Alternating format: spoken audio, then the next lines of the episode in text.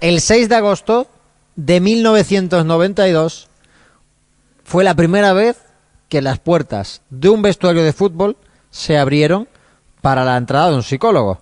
El entrenador que lo hizo fue Benito Floro, el psicólogo fue Emilio Ciudad y el club que fue pionero en este aspecto, más por repetición del entrenador que por, en este caso, eh, eh, la figura del Real Madrid como tal, fue el conjunto merengue. Hoy día ya no es un tabú, pero en aquel momento muchas personas se rieron de Benito Floro, porque era una persona pionera en el mundo del fútbol, igual que se rieron aquellos que eh, pensaban que en un saque de banda no se podía hacer una jugada ensayada también fue pionero Benito Floro en ese aspecto con su Albacete y luego posteriormente entrenando al, Real Madrid. Así que eh, creo que también tenemos que abrir las puertas de Radio Marca Málaga a este tema y para ello, eh, para poder charlar, pues qué mejor que tener una voz autorizada, José. Alguien que ha estado trabajando en la psicología deportiva, que ha estado trabajando en este caso con, con clubes, eh, concretamente en el Sabadell de hace ya algunas temporadas y sobre todo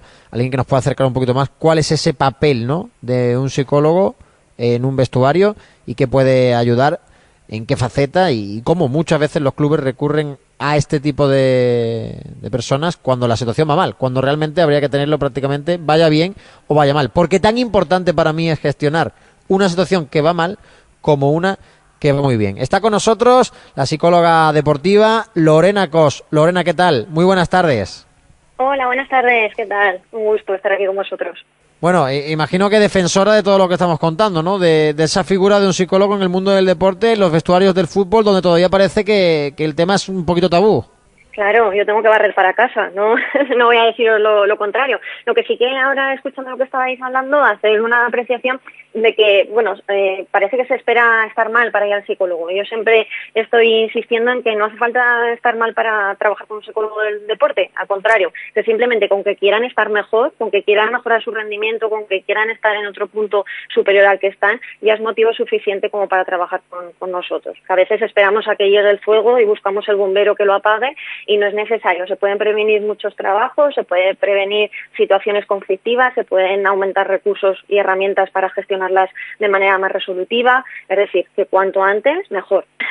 Sí, señor, y también lo que decíamos ahora mismo, ¿no? Gestionar no solo las situaciones negativas, sino también, eh, ¿por qué no las positivas? ¿Cuántos chavales, no? Llegan al primer equipo o, llega, o les llega un momento de éxito cuando todavía son incluso menores de edad y que por no saber gestionar, ¿no? E, ese éxito, también sus carreras acaban truncando. Eh, ¿Cómo es la figura de un psicólogo en un vestuario de, de un club de fútbol? ¿Cómo es, por ejemplo, el día a día? Tú que has estado trabajando en el, en el Sabadell, por ejemplo.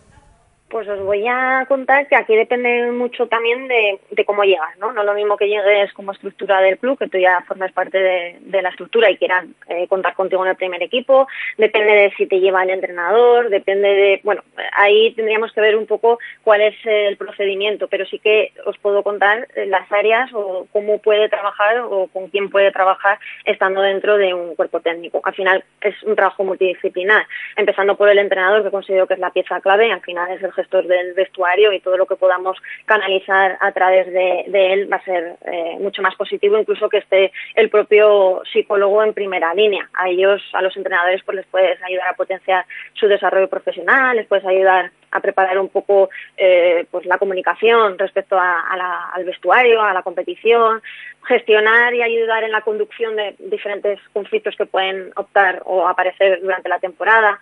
Con el equipo, bueno, eso es un trabajo también bastante personalizado. En mi caso, yo con el Sabadell eh, hacía poquitas actuaciones grupales, sobre todo eh, trabajaba cuando estábamos en pretemporada, que consideraba que era una parte fundamental para que el engranaje, todas las piezas, pues estuvieran bien conectadas. Luego dar la posibilidad de que el jugador, por supuesto, opte a, contar contigo, igual que van al nutricionista o al fisio, siempre con, con esa libertad, ¿no? Tampoco podemos entrar eh, obligando o, bueno, de manera impositiva. Creo que, que, no, que no es el camino de ninguna profesión, pero menos de la, de la psicología, que, bueno, que todavía nos cuesta entrar en todos los equipos a unas sabiendas de la importancia que tiene. Porque tú preguntas qué parte del rendimiento total se atribuye al aspecto mental y psicológico y desde el presidente, director deportivo, entrenador, jugadores, todo el mundo te dice que más de 50. Pero luego yo les pregunto, ¿y qué estamos haciendo? O sea, ¿qué, qué herramientas estamos llevando a cabo o qué tiempo tú estás invirtiendo en trabajar todo esto? Y a veces la respuesta es nada. Entonces, bueno, la reflexión la tenemos, lo que falta materializarlo. Claro. Eh, imagino que, que, el, que, el, trabajo muchas veces es grupal, pero también, como tú, como tú indicas, eh, individual. ¿En qué situaciones, eh, por ejemplo, y sin dar nombres ni, ni casos concretos, evidentemente, queremos conocer un poco ¿no? el trabajo de un psicólogo deportivo en un, en un vestuario. ¿En qué situaciones suelen acercarse, por ejemplo, los futbolistas? Imagino, no sé, lesiones de larga duración, sequías de goleadores, fallos puntuales que cuestan puntos, no sé. Incluso hay situaciones también positivas, como hemos dicho, ¿no? Chavales que, que acaban de llegar al primer equipo y, y, que tienen que gestionar ese éxito cuando todavía son niños y a lo mejor tienen ya muchos ceros en la cuenta, que eso también es algo yo creo que importante. Exacto. Aquí también eh, tiene mucha influencia los recursos con los que ya viene el, deportista en su mochila. Yo siempre cuento que cada uno viene con su mochila y algunos pues tienen más recursos de unas áreas, otros de otras. Entonces ahí sí que eh, el autoconocimiento también es fundamental. Pero claro, ¿cómo voy yo al psicólogo si no sé en qué me puede ayudar? Por eso una parte de trabajo de la psicología es en la psicoeducación, explicar y transmitir en qué podemos ayudar, que hay muchos deportistas que todavía no lo saben. Pues aquí no debería de haber motivo, como hemos dicho anteriormente, hay un psicólogo, porque yo me aprovecho de que hay un psicólogo y si soy deportista de élite y yo quiero trabajar mi rendimiento y sé que la parte mental influye, pues tengo que tener dentro de mi cuerpo técnico o si no lo tengo en el cuerpo técnico porque en el club no lo tengo y tengo posibilidades, pues igual que tengo eh, servicio de fisio fuera del club, pues tengo mi, mi, psicólogo. Aquí podemos encontrar, como comentabas, pues un poco la presión de, de los nuevos, ¿no? De estos fichajes que son jovencitos, que hay muchas expectativas, que a veces se queda grande o hemos ido como muy rápido y no nos ha dado tiempo a procesarlo, a falta de confianza, que a veces pues, puede ser por falta de, de sequía de goles, como bien dices, o, simplemente porque estamos en el banquillo más de lo que esperábamos también hay ocasiones en las que hay una bajada de rendimiento y no sabemos por qué. Pues a veces está, eh, hay alteraciones colaterales como puede ser pues, inestabilidad en la familia o todo esto que hemos vivido del COVID que también ha hecho que no todos los deportistas lo, lo pudieran procesar o gestionar de la misma manera. Lesiones que cuestan eh, trabajo o lesiones reincidentes que dices, ostras, ahora que he salido y otra vuelvo a caer. Y a veces simplemente deportistas que dicen, Lorena, ¿qué me puedes ayudar? Yo quiero mejorar mi rendimiento. Todo lo que tú me puedas ofrecer, pues adelante. Entonces, como veis, eh, pues hay muchas eh, opciones de, trabajo. Todos los o sea, cada inicio o cada demanda puede ser muy diferente, pero al final se resume en que queremos mejorar. Ese es el, ese es el fin.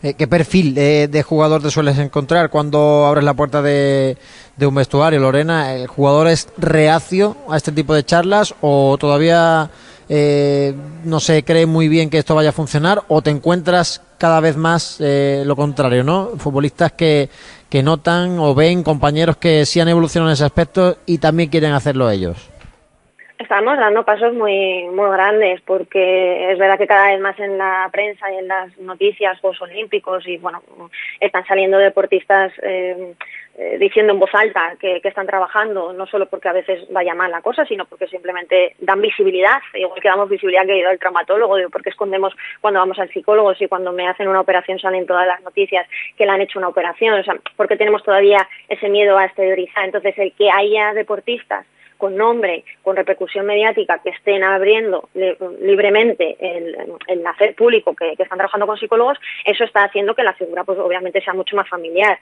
Eh, es cierto que cuando entras en un vestuario, pues como en toda casa del señor, te, encuentras de todo. Entonces hay gente que es más receptiva, gente que viene ya de estructuras que son más jovencitos y ya vienen de estructuras donde han tenido psicólogos, entonces ya están acostumbrados y lo tienen súper normalizado. Y luego alguno, en mi caso, me, me tocó trabajar con, con jugadores muy, muy veteranos que no habían tenido psicólogos eh, nunca, entonces claro, pues ahí pues tienes que explicarles un poco más qué es lo que les puedes ofrecer, porque al final el deportista lo que quiere es que le sumes.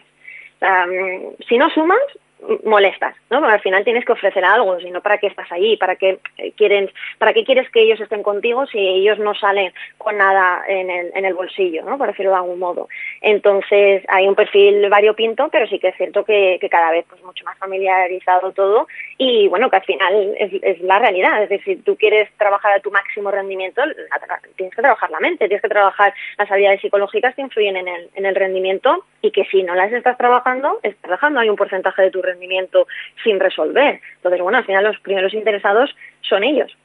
Claro, eh, me interesaba mucho también el tema de, lo grupal, ¿no? Porque lo individual es como un poco más personal, ¿no? Ya sabemos que, que, hay una faceta, ¿no? Tanto en la psicología deportiva como en la psicología general, que es que lo que pase, ¿no? Entre el paciente y, y el psicólogo queda ahí. Pero, por ejemplo, ¿Qué trabajo grupales se puede hacer en un equipo de fútbol a nivel eh, de psicología? Eh, el equipo, por ejemplo, imagínate, te pongo un supuesto, ¿no?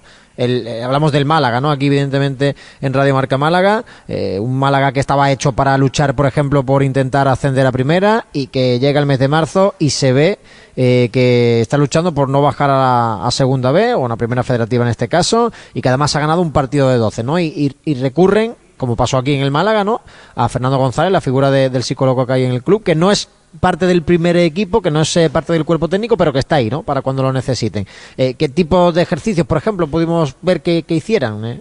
Eso es muy personal. En mi caso, yo no hacía un trabajo constante de manera grupal porque consideraba que el promotor o el gestor principal tenía que ser en todo momento el, entrenador. Hay veces que llegamos como psicólogos que queremos hacer muchas cosas, pero tenemos que tomar conciencia de dónde estamos y quién es el que gestiona y, lidera. Por eso te insistí antes en el papel del entrenador, que todo lo que puedas gestionar a través de él, toda la comunicación que tú puedas trabajar a través de él, sí que es cierto, como comentaba, que la pretemporada sí que hacemos un trabajo mucho más intenso en este sentido, porque consideramos que estamos todos todavía sin competir y que se pueden poner todas las eh, fichas encima de la mesa para organizar el, puzzle que vamos a ir construyendo conforme van a pasar las, las jornadas.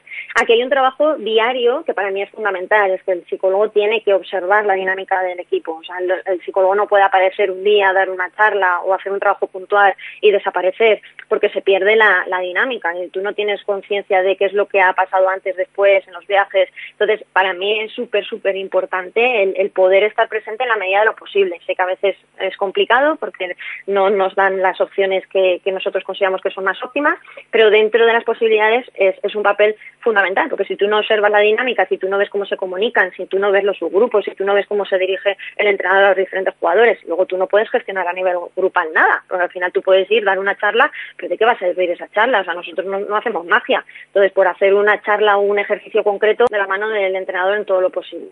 En, tu informe, por ejemplo, ¿qué puntos visualizas cuando llegas a, un equipo? ¿Qué es lo primero que hace un psicólogo deportivo cuando llega a un vestuario?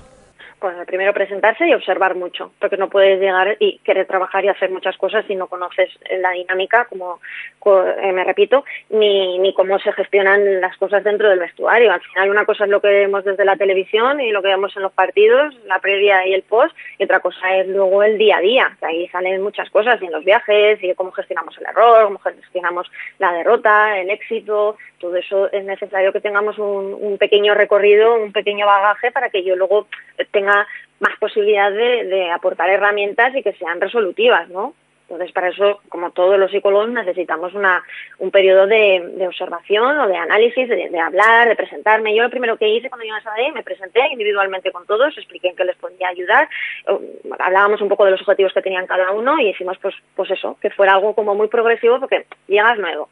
No ha habido psicólogo antes. La mayoría no trabaja con psicólogo. Tú no puedes llegar allí, invadir su espacio, hacerles venir antes para que trabajen contigo. Ser algo progresivo, pero a veces pues el tiempo juega en nuestra contra y más cuando se nos busca en, situaciones de emergencia. Está el equipo complicado, vamos a buscar un psicólogo porque necesitamos que alguien nos, nos resuelva eh, nos resuelva este, este tema que tenemos. De la psicología, cuanto antes contemos con ella sin necesidad de acudir cuando ya tenemos un poco el conflicto en, eh, en llama, pues eh, es mucho más positivo, mucho más fácil de trabajar sin prisas, sin agobios, sin presiones y todo, todo fluye, todo fluye mucho mejor me ha parecido acertado esa, esa reflexión porque evidentemente vosotros trabajáis contra reloj. Eh, es como si fuera una especie de trabajo de campaña, ¿no? De, llegáis y, sobre la bocina por un club o por una determinada institución que, que ve esa situación de emergencia quiere resultados inmediatos. ¿Hasta qué punto es clara la transparencia? Quiero decir, porque vosotros llegáis, eh, observáis, pero no tenéis a lo mejor el conocimiento exacto de todas las variables de ese vestuario. Claro, y menos si llegas en una temporada que ya está empezada y cuando hay una situación crítica. Pero eso si tú puedes empezar en la pretemporada, donde hay un poquito más de margen, donde no tenemos la presión del calendario, donde los resultados todavía no han empezado, entonces estamos como más relajados y con más motivación, ¿no? Porque todavía no, no tenemos nada, nada en juego. Pues ahí se trabaja mucho más cómodo y tienes margen para conocernos, para hacer dinámicas, para trabajar la cohesión grupal, para trabajar la comunicación del entrenador. Tenemos esa flexibilidad. Has dicho una palabra que me parece clave, la inmediatez, que lo queremos todo todo ya, en la psicología no es inmediato. Eh, estamos acostumbrados a la sociedad actual, ¿no? Que a un golpe de clic compro en Amazon y mañana tengo todo en casa. Pues no, hay cosas que no pueden ser simplemente con un, con un clic, que requiere de esfuerzo, requiere de perseverancia y requiere también de paciencia los psicólogos, como, como comento, no, no, no tenemos habilidades, eh, no tenemos, o sea, no, no somos magos, ¿no? no podemos acelerar procesos, que los procesos los marca el equipo, los marca el propio jugador, los marca los recursos que, que tienen en cada, en cada momento, pero obviamente eh, hay deportistas, o sea, perdón, hay clubes que llaman en situaciones de emergencia para que vayamos a trabajar de manera puntual. Y yo ahí me niego, me niego primero porque eh, voy a generar unas expectativas que no voy a poder cumplir. Y segundo, o sea, no es, no trabajamos así, sea, así no es el concepto de la psicología. Entonces, tenemos que tener al psicólogo desde el inicio y no acudir a él cuando ya estamos desbordados y cuando tenemos ya un conflicto que buscamos soluciones, ya, pues venga, psicólogo. No, psicólogo es importante antes de que estalle el conflicto. Ahí es un poco donde a mí me gusta incidir porque, bueno, se nos sigue contando, o sea, se sigue contando con nosotros cada vez más, es cierto que hay cada vez más estructuras, que hay cada vez más clubs, que por un momento o por otro, da igual. Al final, que nos vayan contactando y que nos vayan incluyendo en sus estructuras está bien, es muy importante. Pero una vez que nos tienen, por eso, que luego hay clubs que como el equipo ya va bien, pues ya no necesito al psicólogo, no. El psicólogo ha hecho un trabajo, el psicólogo tiene que estar ahí de manera continuada si queremos sacarle rendimiento si queremos aprovechar sus habilidades o lo que nos pueda aportar. Entonces, lo de la inmediatez, bueno, en el fútbol en general, ¿no? Todo, queremos resultados inmediatos. El médico que actúe rápido, que la operación se recupere rápido, que el rehabilitador lo haga todo rápido. O sea, al final estamos en un mundo en el que queremos todo ya, que no nos sirve, porque dos semanas, ostras, dos semanas que son dos jornadas. Dos jornadas es mucho. Entonces, bueno, ahí contamos con, con el hándicap del, del tiempo. Imagino que otra de las luchas constantes que tenéis desde la psicología deportiva es que, sea como una extensión ¿no? del servicio médico, al igual que tiene el readaptador, el nutricionista, al igual que está el preparador físico, que haya también esa, esa faceta psicológica dentro de la propia estructura. No hay muchos clubes ¿no? que, que ya no tengan ese, ese psicólogo de cabecera, ¿no? cada vez son más, por fortuna fundamental que esté dentro del equipo multidisciplinar. O sea, al final, cuando trabajamos con deportistas, tenemos que ver al deportista como un todo, no como solo la parte técnica o la parte física. No, tenemos que verlo de manera global. Y a veces eh, lo que yo no sé como psicóloga o lo que yo no estoy llegando a ver, lo sabe el preparador físico porque ha estado trabajando con él, o el rehabilitador, o el fisio que ha estado con él en camilla. Entonces, la conexión entre el cuerpo técnico es fundamental. De hecho, en el sábado teníamos la suerte que, bueno, que nos reuníamos todas las mañanas, hacíamos reunión multidisciplinar y todos aportábamos desde nuestro campo y la verdad que esa conexión determina en muchas ocasiones también el éxito del rendimiento que tú le puedes sacar a un deportista. Y sí, eh, cada vez son menos los clubs que no tienen esta figura, aunque siga habiendo clubs. Ahora mismo tampoco te, sé decir porque hay muchos eh, clubs y primeros equipos que tienen psicólogos y todavía tampoco lo hacen público.